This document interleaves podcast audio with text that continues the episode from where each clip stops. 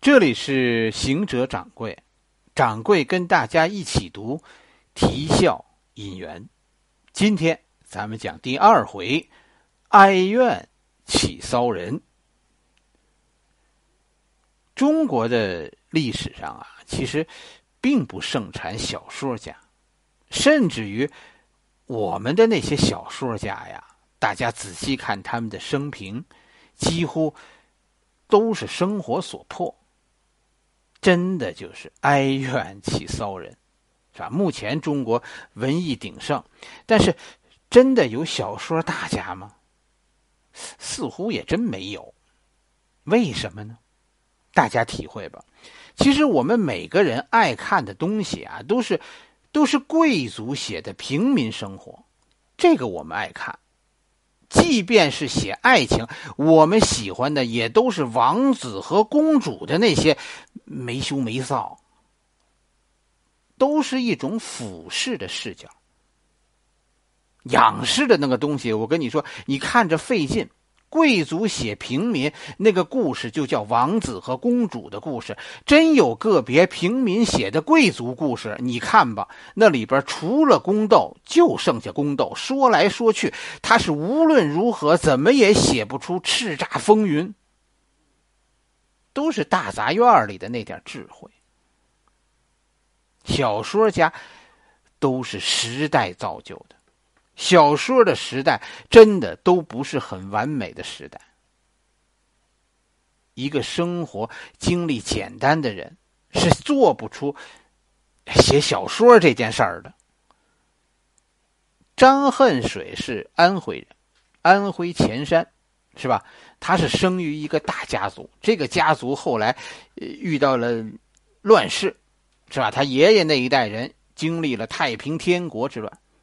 我们知道张恨水家里的人是吧？咱们知道的最年长的一位就是他爷爷，但是应该他家还有更久远的历史。因为什么？因为在张恨水的传记里有提到他家的祖宅，是吧？他们家有族里分的地，那就是说，作为一个大家族的成员，张家曾经在前山当地是很有势力的。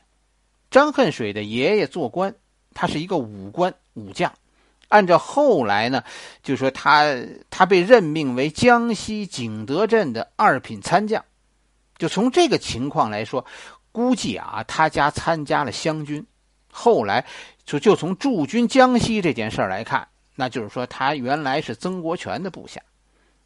张恨水生于一八九五年，他比鲁迅小十四岁，比老舍大四岁。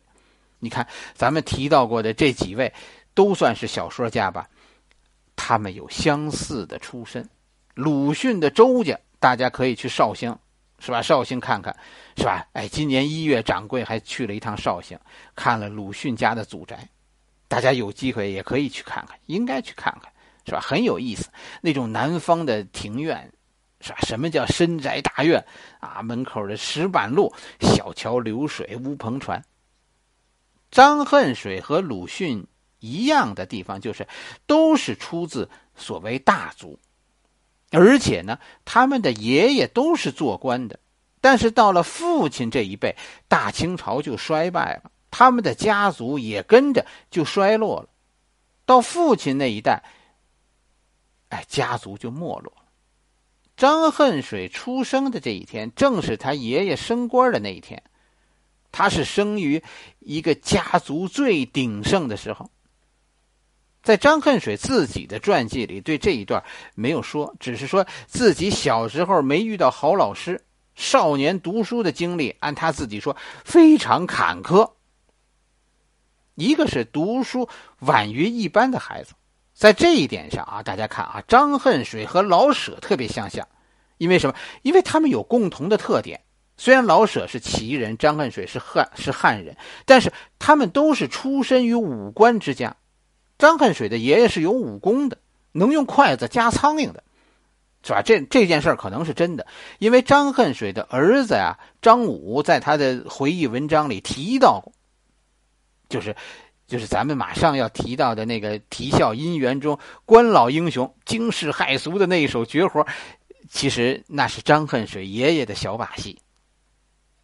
武官家庭出身，让让张恨水和老舍的读书都比较晚，因为读书很辛苦。但凡有别的出路，你说谁让孩子去考科举呀？做个武官，高高兴兴的，不是很好吗？但是这个出路最终破灭了。张恨水七岁的时候，爷爷死了，家里呢，家里也不肯让张恨水做武官，因为什么？时局乱了，做武官这件事儿太危险了。于是张恨水的人生发生了很大的变化，也就从这一年开始，从他爷爷死的这一年开始，张恨水。开始读书。以前张恨水是公子，是吧？他是长在机关大院的，他爷爷是景德镇驻军的汉人最高指挥官、军区副司令。但是爷爷死了以后，张恨水的人生就变得颠沛流离。这就是他书里说的：“说早年启蒙教育这段我就没遇到好老师。”其实这一句话的意思是什么？是颠沛。少年张恨水就四处游走，为什么呢？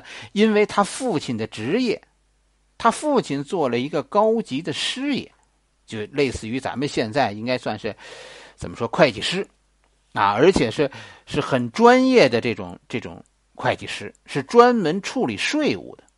张恨水的父亲就游走在湖南、江西各地，协助各种官员处理税务问题。就核算税务账目，张恨水这就跟着父亲这儿待一个月，那儿住半年。所以他说他自己读书一开始的第一年，就那一年读了十三本书，但是都是《三字经》。这就是说，一年半载的换了十三个地方，每到一处就跟着那个老师读《三字经》。《三字经》在在民国初年的版本是非常非常多的。咱们现在读到的《三字经》都比较统一了，但是大家注意看，那都是民国版的，是统一以后的《三字经》。后来统一了，以前的讲法都是按照老师自己的习惯，每个老师讲的《三字经》可能都不完全相同。张恨水就在这样颠沛的环境下，开始了他的少年青年的学习，到十八岁、十九岁。张恨水的父亲突然死了，留下张恨水的母亲拉扯着五个孩子，家里就失去了经济来源。张恨水一家就回到了老家安徽潜山，是吧？张恨水就算是，呃，中途失学了。以后张恨水的文化是靠靠自学自读，啊，他自己说他的中学都没有毕业。鲁迅、张恨水、老舍。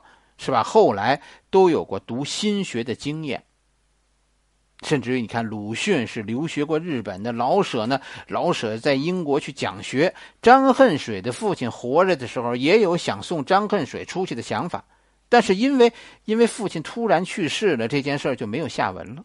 你看，他们都是受到过很好的国学启蒙。他们后来能成为作家，都是得益于小时候的这国学的底子。所以，大家给小孩子一些正统的国学教育，其实是很有意义的。也许将来你用不上，但是这事儿都说不准。书到用时方恨少啊。鲁迅，你看少年丧父，家道中落，一度失学。张恨水大体上也是这样，父亲早逝，父亲一死。他就只能回到老家前山，在那里靠着祖产继续维持生活。老舍是最惨的，是吧？老舍两岁就没了父亲，他们都算是单亲家庭。你看，这又是一个共同点，是吧？他们都是名门出身，后来因为家道中落，委身民间，所以深深的体会到所谓民间的疾苦。但是他们的出身让他们对这一切有一个与众不同的视角，怀着一个士大夫的心为平民立传，这就有了张恨水笔下的鸳鸯蝴蝶，有了鲁迅笔下的阿贵，有了老舍的祥子。读这些书的时候，你知道这是原本应该做贵族的人在写他眼中的平民。所以大家有时候看他们的书，是吧？你你特别应该体会的，我觉得就是这个视角。民国好多人写书，哎，但是视角可完全不同，都是写平民，有的人是俯视的，有的人是平平视的，而写贵族呢，有些人是仰视的，有些人是平视的。你得去关注这个作者的出身，出身不同。他们写东西的视角也完全不同，而且我觉得人的少年时期的经历啊，会影响他的一生。鲁迅，你看鲁迅对人性的悲观，大家看过《闰土》是吧？看过《社戏》吧？其实那里写的就是鲁迅少年时期所经历的那段人情冷暖。这些少年时期的遭遇，都将影响他一生。影响了他们对人性的解读。跟鲁迅相比，你看老舍的少年，少年不如老舍少年不如鲁迅他们家富裕呢。但是老舍所属的北京的文化圈北城的文化圈让老舍对人性充满了乐观。老舍一句话总结，那就是懦弱中的豁达。相比较于鲁迅的悲观，老舍的乐观，张恨水对人性的理解就很迷茫。有时候他对人的困惑呀有很深刻的理解，但是很多时候他笔下的人物，你细看都充满了矛盾。多数张恨水笔下的人物都有不确定的主见，他们有时候很固执。一旦说这人恨一个人，他们会恨的没理由的那么坚决。但是说不定什么时候突然因为一件小事这以前所有的恨就都动摇了，没有确定的恨，也没有坚持的爱。就他笔下的人物，以咱们现在人的观点来说，就性格上都是那种很不靠谱的人，都是那样的人。我觉得这是这是张恨水的少年，少年时期。哎，他性格形成的时候，这是生活给他的启示。少年时代生活经历影响人的性格，影响他对人生的认识。老舍、鲁迅、张恨水有不同的少年经历，有相似的人生起伏。大家读读，有必要读读他们的人生的经历，是吧？这对于大家理解自己的人生，读懂他们的作品，我觉得其实很有帮助。就是。